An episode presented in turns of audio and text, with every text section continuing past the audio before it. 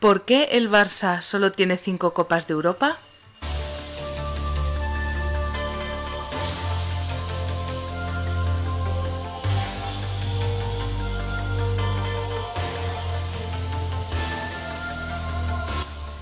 Un repaso histórico por el Barça de los últimos 75 años.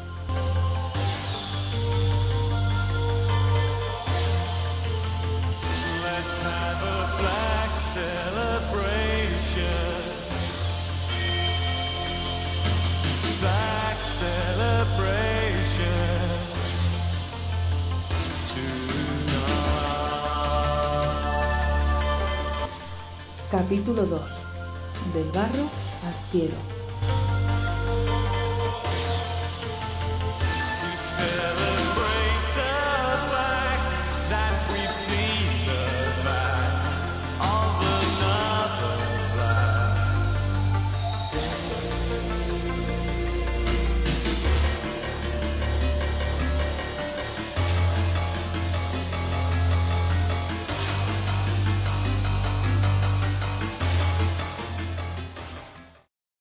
Bienvenidos al capítulo 2 de la serie que estamos haciendo en Nostalgia con el gran Jesús Núñez, eh, que es ¿Por qué el Barça solo tiene cinco Copas de Europa? Podéis ver el capítulo 1 si aún no lo habéis visto aquí debajo, si lo estáis viendo en YouTube.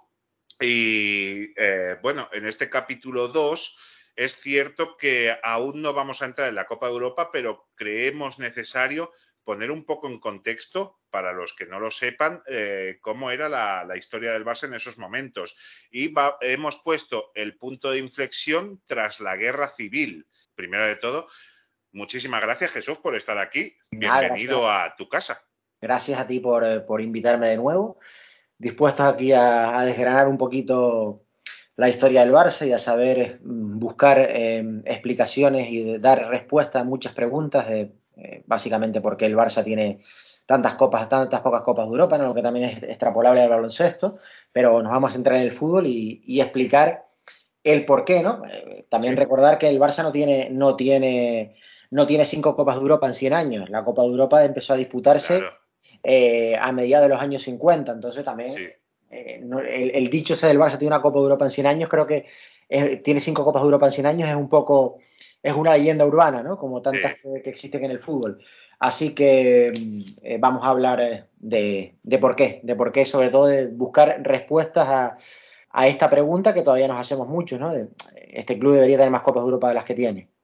Sí, eh, vamos a poner en contexto, aún no vamos a llegar a las competiciones europeas, pero vamos a poner en contexto la historia del Barça y el punto de inflexión considero que es importante subrayarlo tras la guerra civil. Y es que la guerra civil marca muchísimo al club, ya que tras la, la, guerra el Barça es considerado no afecto al régimen y un nido de rojos separatistas. Es más, el club es secuestrado, se, se quita la junta directiva que había entonces, se nombra eh, una a dedo desde, desde Madrid. Y es que durante la guerra el club hizo una gira por México y Estados Unidos, siendo presentados sobre todo en el país azteca como representantes de la República. Y es que tanto México como la URSS fueron los dos únicos países a nivel estatal que dieron eh, apoyo a la República. El resto eh, del mundo, quitando las brigadas internacionales, cuya única patria era la clase social, eh, no dieron ningún apoyo a la República y estuvieron en todo momento de acuerdo en que España fuera gobernada por los fascistas. Marca muchísimo al club esta guerra civil, Jesús. Exacto, exacto. También tenemos que contextualizar todo y también destacar que eh, durante la guerra civil la sede del Barça fue bombardeada.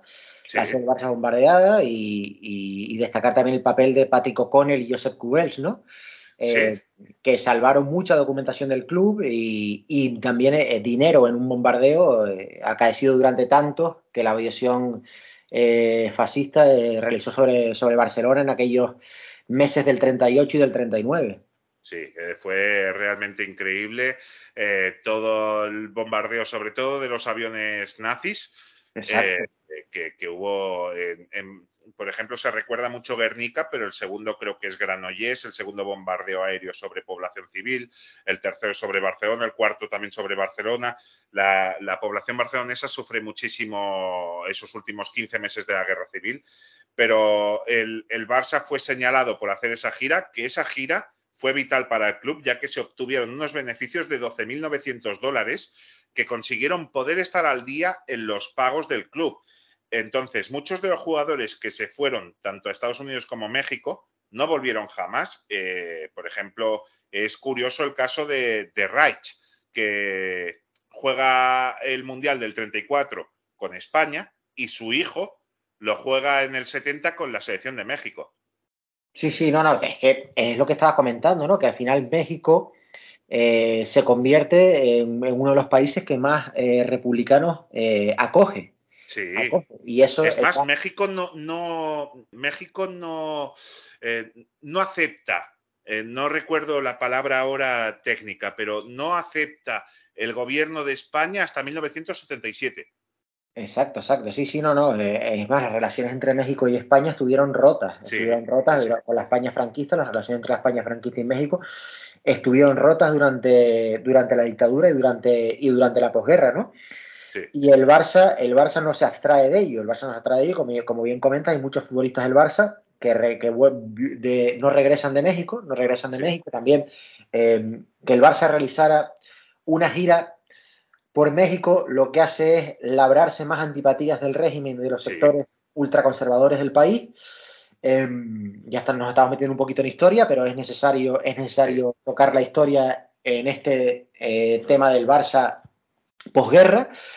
Eh, y al final, mm, lo que sucede en aquella guerra civil, en aquella, eh, en aquella gira eh, barcelonista por México, también explica mucho de lo que pasaría en los primeros años 40, sobre todo, ¿no? Y esa Sí. animadversión al Barça desde eh, el sector nacionalista español eh, hacia el Barça, ¿no? Que eso también es, Sí. es importante recalcarlo, porque no, no es, no, esto no es una leyenda urbana ni es eh, algo que nos estamos inventando nosotros para todavía potenciar más el, el supuesto victimismo, victimismo histórico del Barça, sino que es la realidad. Es la realidad. Eh, sí, sí, sí. El, Barça, el Barça hizo una gira por México, que fue un país que durante cuatro décadas no mantuvo relaciones con España. Sí. Eso al Barça lo que, lo que le va a crear es una antipatía con los sectores eh, más conservadores de la sociedad española. Totalmente. Además, como decía Manuel Vázquez Montalbán, el Barça es el ejército desarmado de Cataluña y hacia Cataluña, ya no en el siglo XX, sino en el XIX, en el XVIII, yo diría que tras la guerra de sucesión española de 1701 a 1714 eh, se genera un odio que ha perdurado hasta, hasta el día de hoy. Hoy la, excusa es el prusés, pero yo he vivido en Cataluña pre-prusés y, y siempre he tenido que recibir cantos como polaco y cosas así, ¿sabes? Entonces, eh, destacar sobre todo en esa gira el papel de uno de esos hombres que hacen bueno, que son indispensables para el club. Tenemos varios, como por ejemplo, para mí el primer hombre clave en la figura del club es Gamper, que rescata al club en varias ocasiones, pero otro es Patrick O'Connell. Patrick O'Connell, que había sido el entrenador del Betis, campeón de liga 34-35, llega al Barça para 35-36 y tras la final de Copa del 36 que le gana el Real Madrid al Barça, él se va eh, de vacaciones y en sus vacaciones estalla la guerra civil. 18 de julio, 17 dependiendo de las fuentes, estalla la guerra civil del 36. Entonces el Barça tiene apalabrada esta gira y perdona a Patrick O'Connell que no vaya, pero Patrick O'Connell dice que él tiene contrato y que él va a la gira, entrena al Barça y vuelve tras la gira. Exacto. Eh, Patrick O'Connell es uno de los uno de los héroes, de los Sí. héroes de la historia del club, que no, quizás no se le han reconocido con el tiempo ni se le han valorado con el tiempo, pero que es una figura clave en un momento eh, complicadísimo, complicadísimo de la historia del club por todo lo que hemos hablado, porque mm, eh, Barcelona estaba en la zona republicana, el Barça pertenecía a la zona republicana, eh, por todo lo que vendría después. La figura de Patrick O'Connell en la historia del Barça eh, es un héroe no reconocido igual que Josep Cubells, ¿no? el consejero del Sí, que estábamos hablando, ¿no? Claro, Son dos personas de, sin, sin los que no se entiende buena parte de la historia del club y sin los que no se entiende ese sentimiento tantas veces repetido del Barça es más que un club, ¿no? claro. Eh, ese dicho que no por repetirlo no deja de ser, eh, no deja de ser verdad, porque es verdad. El Barça es más que un club por personajes como Patrick O'Connell, como Josep Cubels, Sí. eh, una serie de como cosas. como que- los, los eh, padre e hijo, los Moore, Exacto, exacto. ¿no? es, Eh, eh, eh, es como Manel Vic, o Exacto. los, los socios que a pesar de no tener nada que llevarse a boca, siguieron pagando su cuota de socio durante la guerra civil. Exactamente, exactamente, ¿no? Eh, entonces, lo que te digo, son temas que eh, eh, muchas veces eh, hablamos de que la política y el fútbol no deben unirse, pero en este caso es imposible, porque al fin y al cabo todo es política en este mundo. Sí, por eso. Todo es política y, y el Barça eh, y la política son dos cosas que, sobre todo, han ido e irán de la mano por momentos como este de su historia. Sí. Lo- los jugadores eh, que hicieron la gira de México y volvieron tuvieron dos años de suspensión. Eh, al club se le cambió el nombre y de Fútbol Club Barcelona se pasó a Club de Fútbol Barcelona, se le cambió el escudo y se quitaron las, las cuatro barras de, de- Cataluña.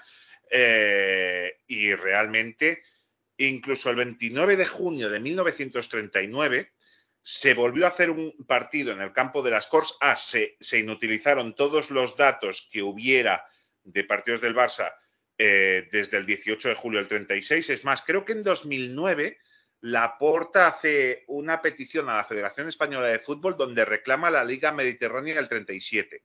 Sí, algo parecido a lo que, algo parecido a lo que hizo el Levante. El Levante, sí. Exacto, algo Sí, pare- sí. muy parecido a lo que a lo que hizo el Levante, ¿no? Eh, con la Copa de la eh, de la España de la España de, de la España republicana, de la España democrática. Sí, libre, sí, sí, sí.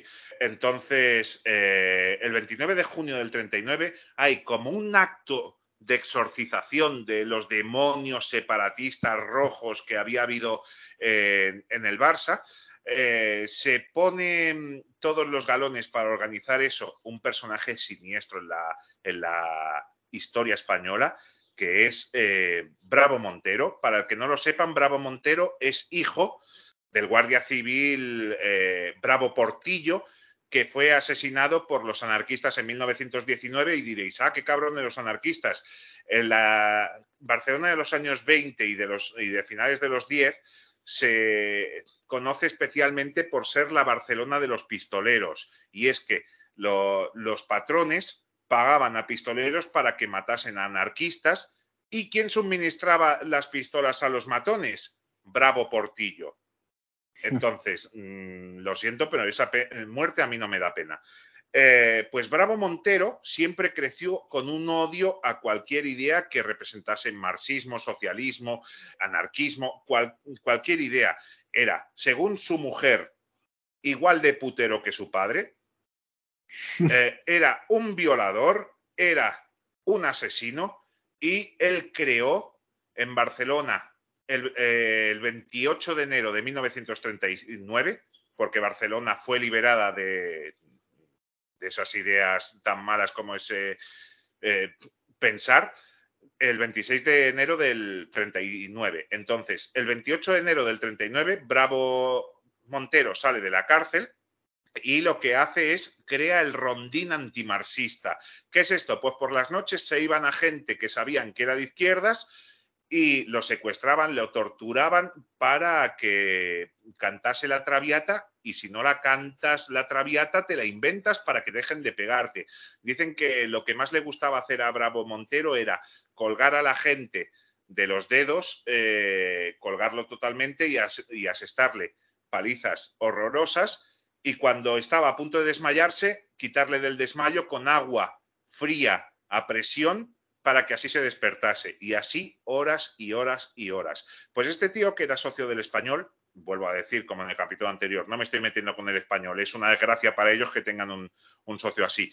Eh, desde antes de la guerra civil, pues de repente se convierte en una de las manos más influyentes en el Barça tras la guerra civil cosa que dice mucho lo que querían hacer de... Es más, al Barça quieren cambiarle también el nombre y no ponerle Club de Fútbol Barcelona, sino Club de Fútbol España. Entonces, eh, hasta 1941 no se nombra una comisión gestora eh, que, que, ponen a dedo al marqués de la mesa de Asta, que era como cualquier marqués un hombre de derechas.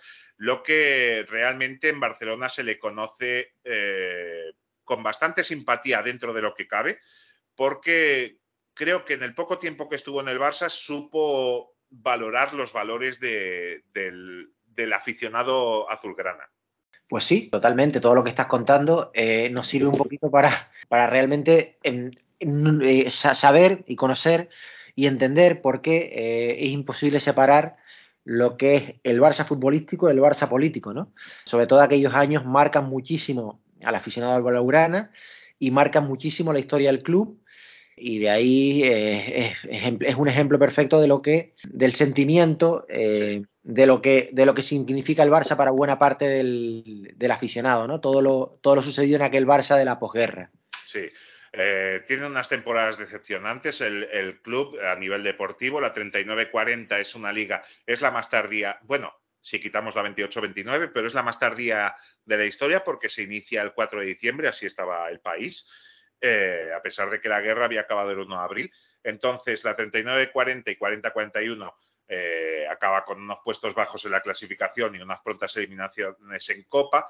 Y en la 41-42 el club empieza fatal con tan solo cuatro victorias, dos empates y nueve derrotas en las primeras 15 jornadas, lo que provoca el relevo en el banquillo con el equipo azulgrana penúltimo en la tabla. Y hay cambio en el banquillo, Jesús. Sí sí no no eh, el Barça empieza la temporada empieza la temporada de una forma eh, muy nefasta no Eh, marcado sobre todo por, por, por todo lo sucedido por todo lo sucedido de, tras, la, tras la guerra, ¿no? Y, y lo que es lo que comentas, ¿no? El club empieza muy mal, cuatro victorias, dos empates, nueve derrotas en, en 15 jornadas. eh, y el que era portero todavía del Barça, que era Josep Nugués, sustituyó a, a Ramón Guzmán, ¿no?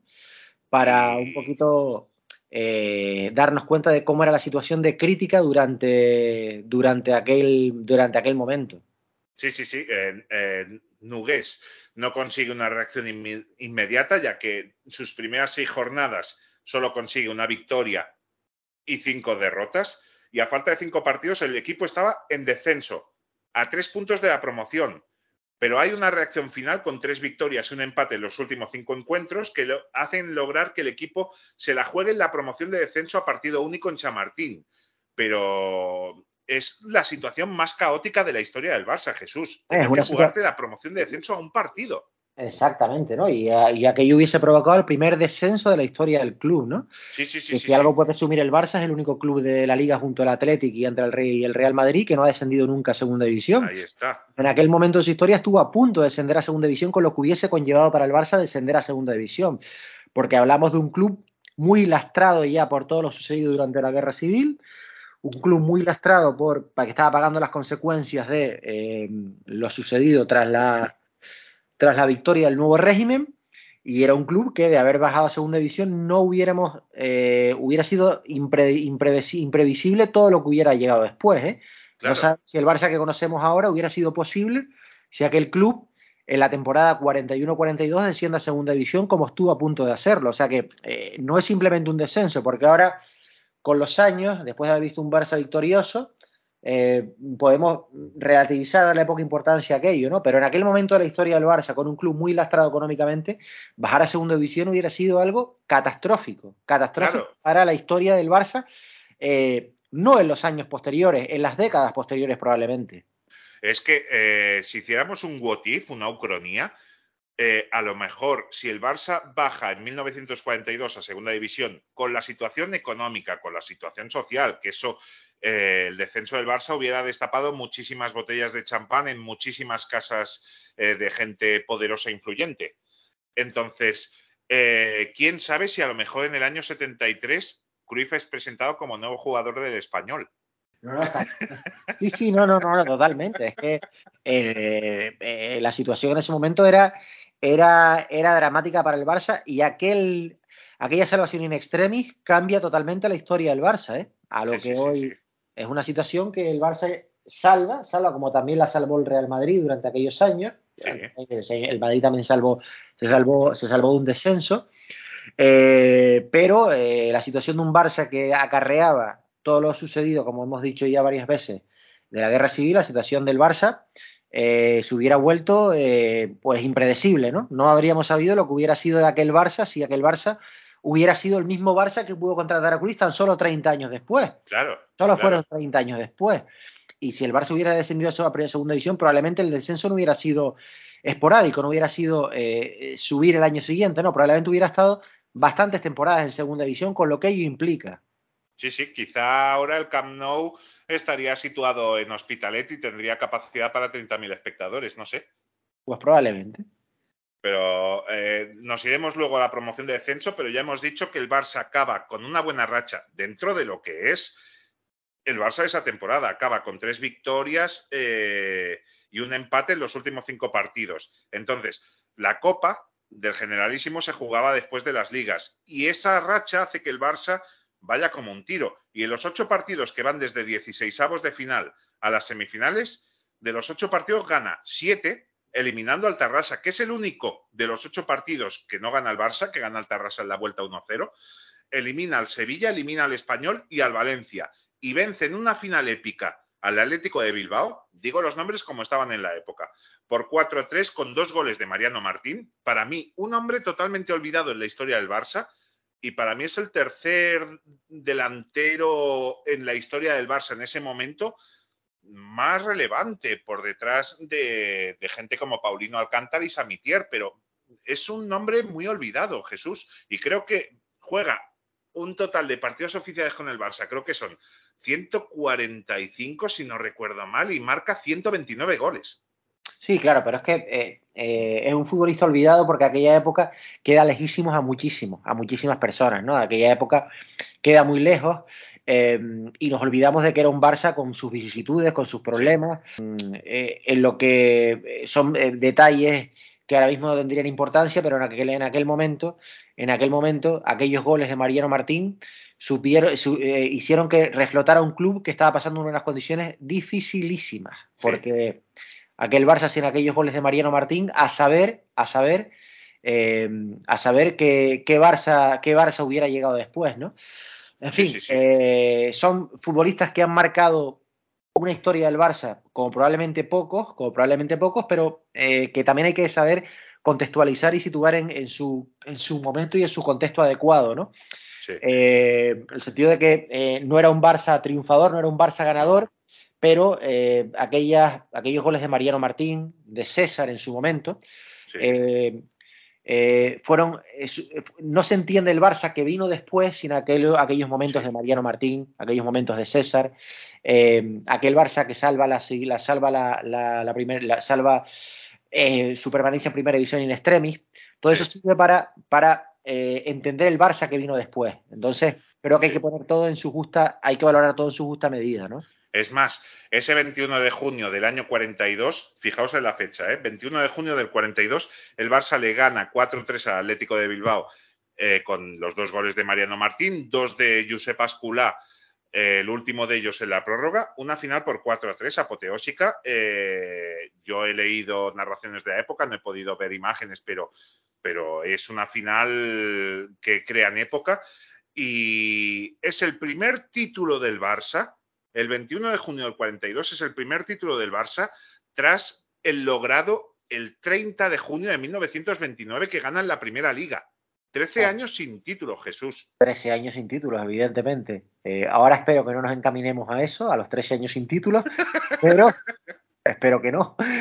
Creo que no, estoy seguro que no, porque ahora. No, yo creo que no.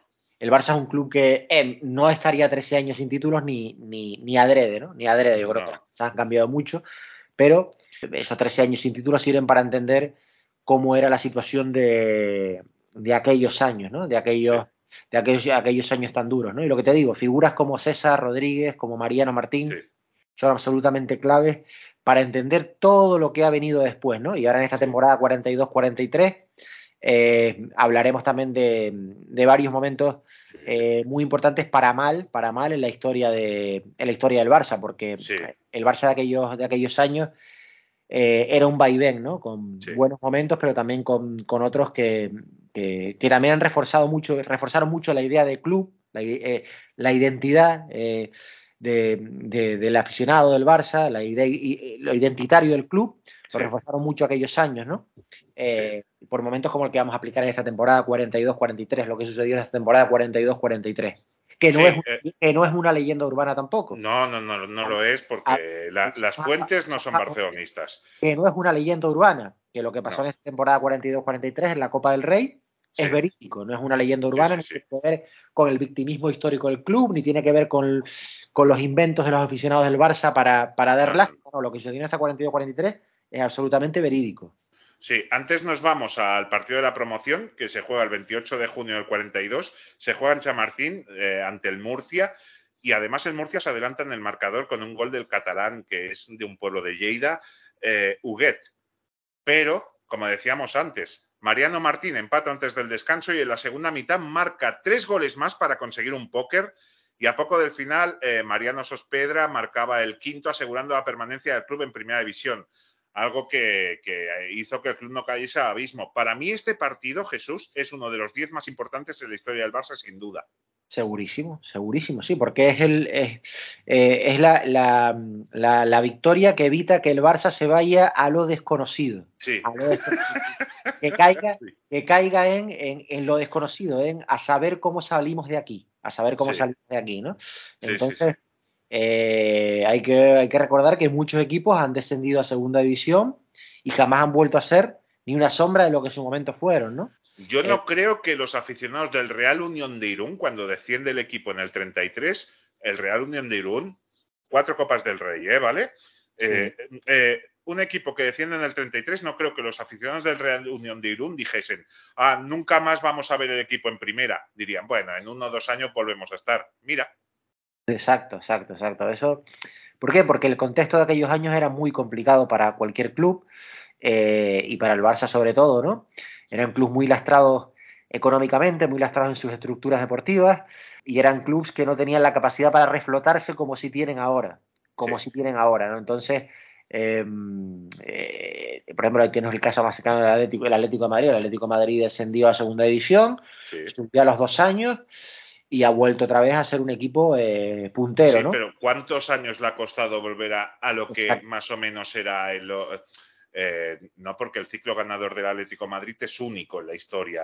Bueno, quizá en la década de los 40 y de los 50 un poco, pero, Sí. eh, pero hasta el 2011-2012 no se recobra una normalidad que tenían en el club en el 90. Exacto, exacto. Si al Atlético de Madrid le ha costado lo que le ha costado en momentos, digamos, de, De mucho dinero. De mucho dinero, lo extrapolamos a que el Barça de principios de los años 40, con todo lo que hemos hablado, un Barça lastrado, Sí, económica, estructuralmente, incluso humanamente, por, por lo sucedido en la, en la guerra civil, sí. lo extrapolamos a aquellos momentos de la historia del Barça y es que realmente no sabemos si el Barça hubiera salido alguna vez de la segunda división.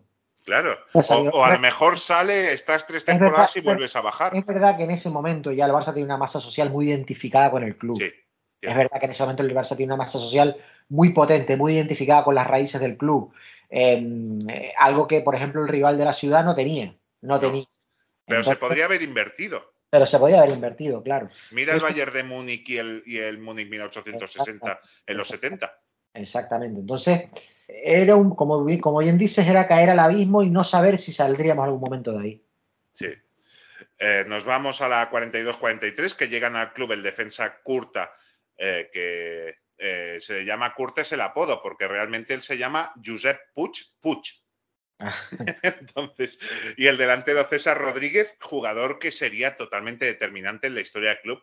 Y vuelvo a decir, considero hombre bastante olvidado para todo lo que dio al club.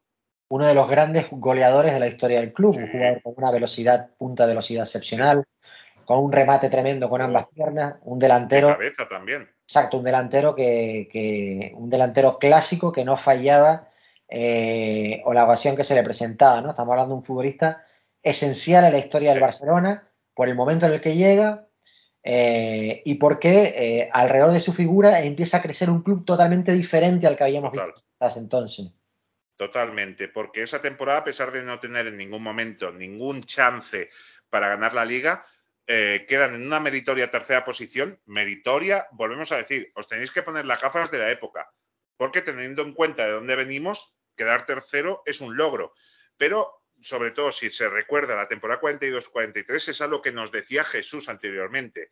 En el Barça es por la Copa, y es que tras deshacerse del Levante, Celta y Ceuta, los de Ramón Llorens se enfrentan, que por cierto, la peña blaugrana que hay en mi pueblo es Ramón Llorens. Ah, pues mira, curioso. Sí, sí, sí. Se enfrentan los de Ramón Llorens en semis al Real Madrid, que había conseguido la salvación de la promoción de descenso en la última jornada, algo que repetiría en la 46-47, si mal no recuerdo.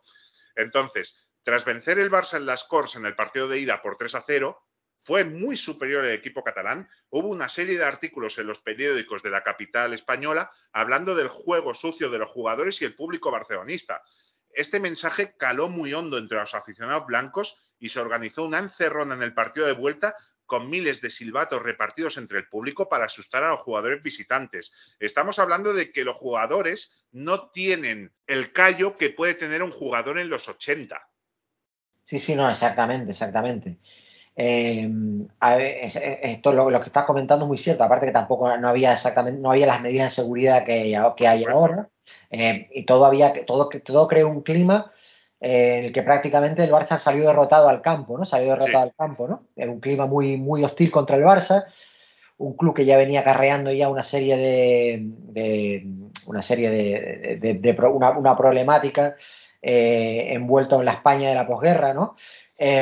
Y era un, un ambiente muy difícil de, de soportar para unos futbolistas que no estaban acostumbrados a, a- a jugar en aquellas condiciones, ¿no? Entonces, Sí. se creó, digamos que, como bien dices, una encerrona que hizo que el Barça entrara al partido y ya con el, con- prácticamente con, con- con la eliminación eh, marcada en la espalda. Eh, la idea de repartir los silbatos la tuvo un tal, no sé si te sonará, Santiago Bernabéu. Sí, hombre, claro.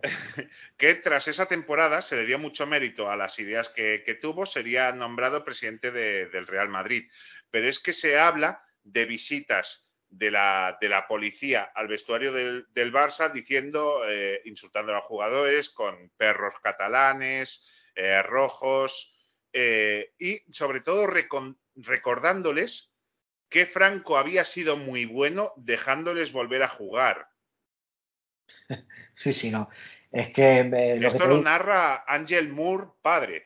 Sí, sí, no, no. y, eh, son momentos de, de la historia que explican muy bien eh, el sentimiento hacia el Barça, lo que el más que un club, ¿no? Son momentos que el más que un club sobre todo viene de momentos como ese, ¿no? O momentos del Sí. cierre del score durante la dictadura de, de Primo de Rivera, o momentos como aquella icónica foto de Johan Cruyff con los grises, Sí, eh, si no recuerdo mal, Málaga. En Granada, en, en Granada, si no me equivoco es cierto, es en Granada. en Granada, si no me equivoco. Son momentos icónicos del Barça a lo largo de su historia que explican muy bien el sentimiento de, de arraigo a- hacia el club, ¿no? Y todo lo que estamos contando, todo lo que pasó en este 11-1, no son leyendas urbanas, son cosas que pasaron y que hay que contarlas tal y como, tal y como, tal y como, como sucedieron. Sí, a ver, el partido ya lo ha dicho Jesús, acabó 11-1, un partido que una semana antes gana el Barça 3-0, tú puedes que te levanten la eliminatoria 4-0, 5-0. 11-1, yo lo siento, a mí me huele raro. Juan Antonio Samaranch, el, el fascista que fue presidente de- del COI, eh, ha sido del español toda su vida. En ese, en ese partido escribió la crónica y además de ser amigo de los que mandaban, él era del español. Y cuenta eh, cosas como que cualquier jugador del Barça ya, eh, que se acercara a la banda o el portero que se acercaba a la portería del Barça eh, era recibido con una lluvia de, piedras. No de un mechero, piedras. Que Pues el no. árbitro eh, se hizo el sueco en todo momento eh, hacia las faltas de. Y encima llegó un momento en que los jugadores del Barça estaban abatidos. Es más, en ese partido creo que del minuto 30 al minuto 42 el Madrid marca ocho goles. Sí, sí, no, no. Eh, si y es más, si lo cuenta Samaranch, que no destacaba precisamente Claro, por, por su desafección al régimen, no, no, no. Ma- mayor prueba que esa no creo que haya, ¿no? Por Eh, eso. La figura de Samarán también es una figura que, que Sí. para, para dar y para regalar, ¿no? La figura de Samarán es como, como aquel eh, tribunal de orden público que pasó, Sí. un- que pasó de un día a otro a ser tribunal de orden público. En fin, a- al, día siguiente con la, con la, con la llegada de la democracia pasó, pues bueno, pues con Samarán pasa, pasa a tres cuartos lo mismo, una figura que, Sí. que da, que da para mucho, que da para mucho, ¿no? Sí, sí, sí. O, lo- o los ingenieros e investigadores nazis que de repente son demócratas porque trabajan para Estados Unidos. Claro, claro, sí, sí. La Claro. historia está llena de casos como ese. Sí, podríamos hacer un programa entero, Jesús y yo, analizando ese partido. Vamos a pasarlo de soslayo, como os lo hemos contado, pero pensad que es la victoria más abultada entre ambos equipos y la mayoría de madridistas no se, hace- no se atreven a vanagloriarse de ella. Con eso Sí, creo sí. que está todo dicho. Sí, es una victoria bastante olvidada por el, por el madridismo, una victoria que prácticamente eh, no es así como otras goleadas, como el 5-0 Claro. del, del año Zamorano, 95. Eh, Pero es una victoria que se ha olvidado mucho por parte del, por parte del, madridismo, ¿no? Y por algo, por algo será. Entonces, a pesar de la derrota, la afición de- del Barça eh, recibió muy bien a sus jugadores porque vieron que aquello fue una encerrona y creo que ayudó a consolidar más el espíritu barcelonista. Sí, sí, no, totalmente, totalmente. Es lo que te digo, el sentimiento identitario hacia el club Sí, eh, no se entiende sin, sin momentos, sobre todo, yo diría que sobre todo como aquel Barça de posguerra. Yo creo que es Sí. lo que más, lo que más ha, ha- ese sentimiento de pertenencia, Sí. ese, ese sentimiento de arraigo. Ese Eh, partido contra el Júpiter en 1925 que obligan a clausurar el club es otro de los momentos clave para mí de, de barcelonismo. Exacto, exactamente, sí, sí. Entonces, nos vamos a 43-44. El equipo fue durante dos tercios de la liga el gran perseguidor del Valencia, que dominó la, la tabla con mano de hierro. Estamos hablando de la mejor década de la historia del Valencia. Pero el último tercio se hizo largo al Club Azulgrana y en los últimos nueve partidos tan solo consiguieron una victoria y dos empates, quedando finalmente sextos. En Copa se nota tónica negativa y fue eliminado en octavos por el Sevilla y provoca el relevo de, de Llorens en el banquillo. Eh, entonces le sustituye un mito en el barcelonismo, eh, Jesús. Sí, José Samitier, una persona que prácticamente ha ocupado todos los cargos en, Sí. en el Barça. Una persona, eh, una figura em, que ha sido no similar, pero que en el Madrid la tuvieron con Molovny, muy similar en el Madrid la tuvieron con eh, incluso hasta con Del Bosque, personas que, Sí, eh, que prácticamente ocupan todos los cargos y están tanto para un roto como para un descosido, ¿no? sí. Eh, hablamos de Josep Samitier como el primer puente aéreo, ¿no? Como el primer puente aéreo o el primer, eh, el primer Shock. el primer shock, el primer, la primera estrella del Sí. Barça que se va, que, que- que va de- que va al Madrid, ¿no? A todos nos vienen a la cabeza, sobre todo Schuster, Figo y Laudrup, pero. Josep Samitier también estuvo ahí. Josep Samitier fue el precursor, evidentemente en unas situaciones diferentes, en un contexto diferente, pero Josep Samitier fue el precursor de- del, del famoso puente aéreo, ¿no? Sí, ah, no, no fue el primero, pero sí que No fue el primero que dio shock porque en sí, la primera, en la primera década de lo- del siglo XX hay algunos jugadores del Barça que se van a jugar al Madrid porque se van a estudiar a Madrid. Exacto. Y porque era un contexto totalmente diferente. Sí, el contexto por de la primera de los años 20 no era un contexto de la rivalidad que ya había en estos años 40, que ya había en estos años Sí. 40 y que sobre todo hay ahora, ¿no? El contexto de los años 20 es muy diferente. Pero digamos que José Samitier es la primera gran figura barcelonista, Sí. primer, eh, digamos, eh, jugador relevante de la historia del Barça que pasa del, del, del Barça eh, al Madrid directamente. Claro, Sami- Samitier, que si no me equivoco, la temporada 32-33 eh, ya tiene 30, 31 años y no tenemos que pensar en los 30, 31 de ahora. Claro, claro, la esperanza de vida era mucho más pequeña, Claro, mucho más, ¿no? Y- corta, mucho más corta en ese momento que ahora. Vamos a ver, es que los 30, 31 de antes equivaldrían ahora a 40, 45. 45, sí, sí, sí, sí. Tú, tú ves una foto de, un- de tu padre o de tu abuelo haciendo la mili con 18 años y parece que tenga 28. Exacto, exacto, exacto, sí, Y sí. tú ves ahora la foto de un chaval de 18 años y parece que tenga 12. Exacto, exacto. Pero eh, entonces, el Barça le da la baja, creo que es eh, el 6 de enero, que es un día para dar una baja que eh, tela. Le da la baja el 6 de enero del 33 y Samitier dos días después ficha por el Madrid, que le dan, creo que son 15.000 pesetas como eh, prima de fichaje y 7.000 pesetas al mes, algo así. Eh, que el Barça la había fichado en el año 20 por un reloj con esfera y un traje con chaleco. Madre mía. Vaya historia, ¿no? Vaya, vaya momento, de la, momento de la historia tan difícil de, de entender, de entender ahora mismo, pero que son cosas que, que sucedieron, ¿no? Que realmente eh, sucedieron y así se la así la cuenta Josep. Sí, entonces Samitier eh, al, al haber la guerra se exilia en Francia, está entrenando en el Niza, juega algunos partidos y tal, y en el 44 vuelve a, España y se pone a entrenar a- al club. Es un mito que está en el banquillo, quizás el primer gran mito del club como jugador que traspasa esa, esa barrera. Es cierto que antes ya hemos hablado de Ramón Guzmán, de Josep Llorens, de, de Nugués que habían jugado en el club, pero no eran mitos. Este sí. Sí, sí, exactamente. Esta es una de las grandes estrellas de la historia del Barcelona, ¿eh? Estamos hablando de Samitier, un auténtico, un auténtico, como bien dice, un auténtico mito. sí. y una persona que marca mucho aquella década, los primeros años eh, de la historia del club, ¿eh? los años, Sí. eh, Samitier es una persona que, que marca mucho la primera mitad de siglo, ¿no? Hombre, en los años 20 eh, el, el Barça no hay liga hasta el año 29, pero gana esa liga con Samitier y gana cinco copas. Sí, sí, exacto. Una persona que, que imprescindible en la historia del, la historia del Barça, ¿no? Y aparte, un, alguien que ahora se diría muy mediático, ¿no? Sí, Eh, totalmente. Pues Además, muy políticamente correcto. ¿Sabía con quién se tenía que relacionar bien?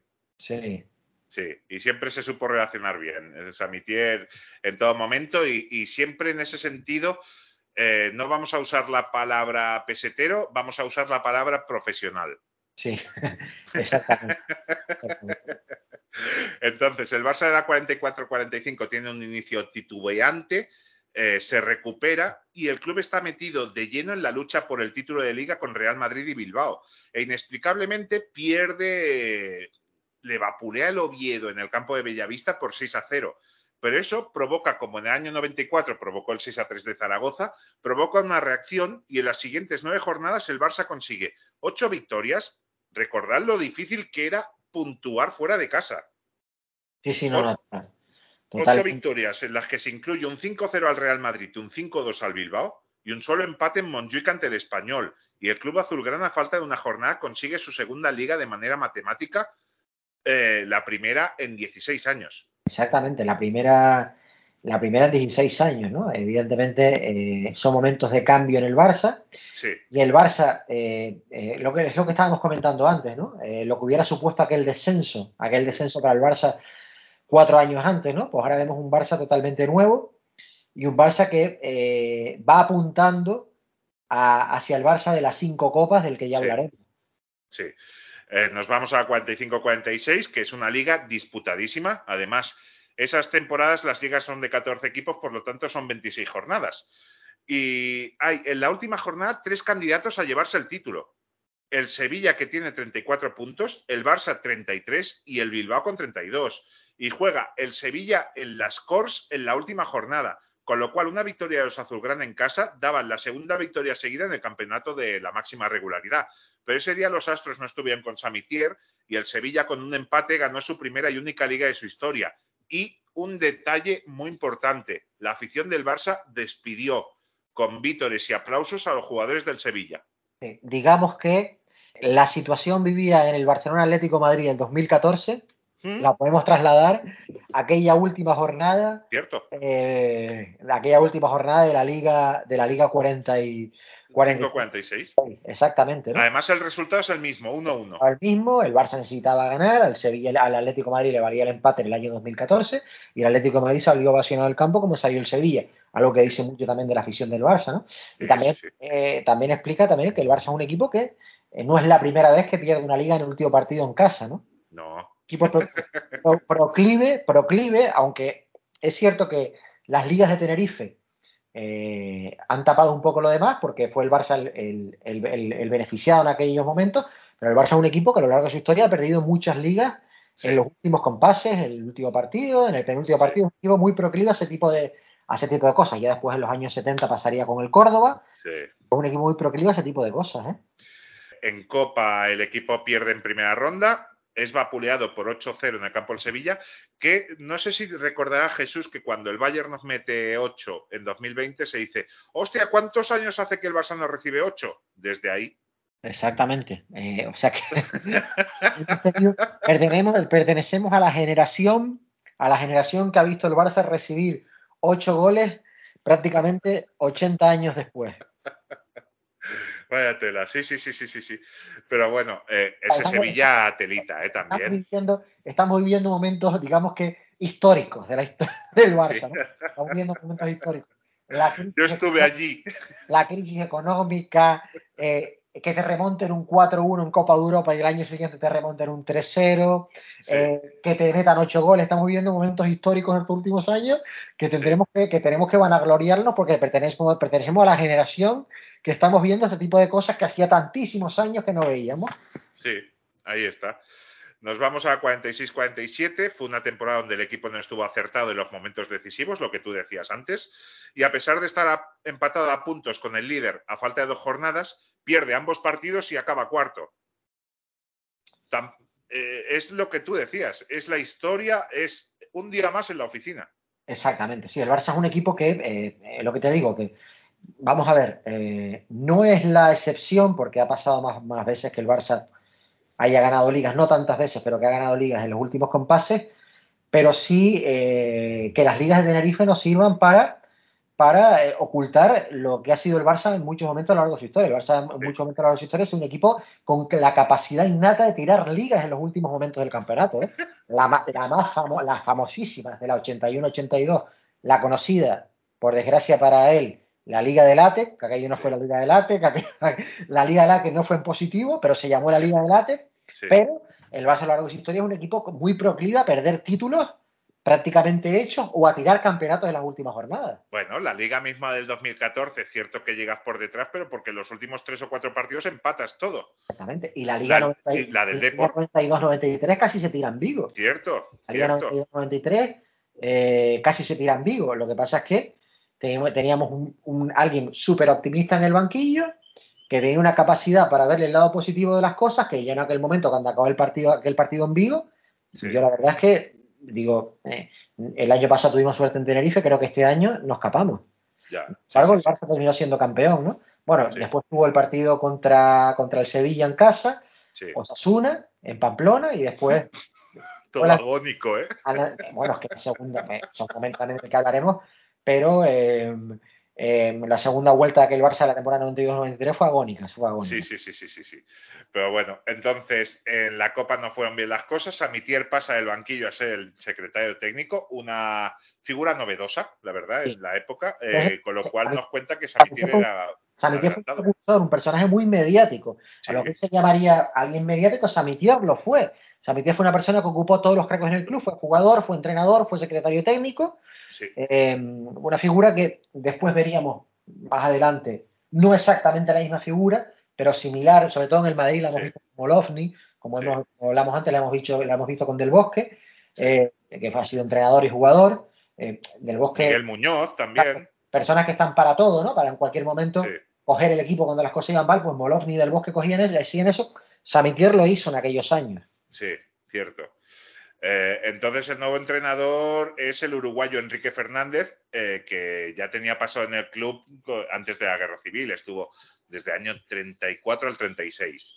Entonces, el equipo no hace una primera vuelta demasiado buena, pero la segunda fue excelente, con 10 victorias, una de ellas asaltando el feudo del líder, Mestalla, dos empates y una sola derrota, que fue en Vigo, eh, analizando la del 93 que decíamos antes. Con estos resultados, el club consigue su tercera liga en la historia y, si te fijas, la segunda en cuatro años. Exactamente. Eh, esas 10 últimas, esas diez, esas diez últimas victorias eh, sirven para entender aquella famosa frase que diría Luis Aragonés, Sí, de la que siempre me acuerdo, que la liga se gana en los últimos 10 partidos. Pues aquel Barça fue el ejemplo perfecto de la liga se gana en los últimos 10 partidos. Luis Aragonés tan sabio que dijo algo totalmente cierto. La liga se gana en los últimos 10 partidos, ¿no? Al final el Barça demostró que un equipo eh, que va eh, en las primeras posiciones de la tabla, aunque no vaya primero, aunque no vaya primero, si es capaz de ganar los 10 últimos partidos de liga, en el 99,9% de las veces sale campeón de liga. y a punto estuvo de lograrlo Luis Aragonés en el 96, Exactamente, con porque esa máxima. No falla, no falla. Es una máxima que prácticamente no falla. Si tú llegas bien posicionado, evidentemente, si llegas a 15 puntos el primero, pues, aunque en los 10 complicado lo vas a tener. Pero si llegas bien posicionado eh, los últimos compases de campeonato, una distancia, digamos, prudencial, 3, 4, incluso 5 puntos, Sí. si tú ganas los 10 últimos partidos de liga, prácticamente seguro, eres campeón. Y el Barça lo Cierto. demostró en aquella temporada. Y nos vamos a 48-49, la última de, de este capítulo. El club llega a la última jornada como líder y necesitando tan solo un empate en casa en la última jornada ante el español para revalidar el título. Pero los periquitos adelantan en el marcador. Viendo la mentalidad culé, ya me imagino el ya estamos, otra vez. Casi nos hacen las de la 81-82, la de la 2006-2007. Casi nos la hacen. Sí, pero en la segunda parte César marca dos goles, creo que es en un lapso de cinco o seis minutos, le da la vuelta al marcador y hacen que se consiga un hito histórico. ¿Por qué? Pues porque por primera vez el club lograba dos ligas seguidas, algo que no sucedía en el fútbol español desde hacía ocho años, cuando el Atlético Aviación había conseguido los campeonatos 39-40 y 40-41. Entonces, es un hito histórico y por eso este capítulo lo veis reflejado así, del barro al cielo. Exactamente. Entonces, eh, ahora sí es verdad que empieza un nuevo Barça. Empieza un nuevo Sí. Barça que se escapó in extremis de, de- del descenso a segunda división, que hubiera cambiado totalmente la historia del club. Por eso eh, es tan bueno contextualizar todo, ¿no? Todo lo que ha venido después Josep, todo lo que ha venido contando después Josep, no hubiera sido posible si aquel Barça descienda a segunda división, que estuvo a punto de hacerlo Sí. para que veamos lo importante que es en un momento determinado salvar la categoría, aquel Barça lo consiguió, eh, y ahora empieza un nuevo Barça porque van a llegar figuras mucho más conocidas para el, para el oyente eh, que las que hemos visto ahora, que quizás a muchos les suenan eh, muy lejos, ¿no? Son figuras muy importantes en la historia del club, César, Samitier, Mariano, pero eh, sin, digamos, tan conocidas como las que van a venir ahora. Claro, en Copa en esa temporada 48-49 se llega a semifinales donde fueron eliminados por el futuro campeón, el Valencia, que ya hemos dicho que estaba viviendo una década histórica. Eh, y esa liga 48-49, la consecución de esa liga daba un premio, un premio que contaremos Jesús en el siguiente capítulo.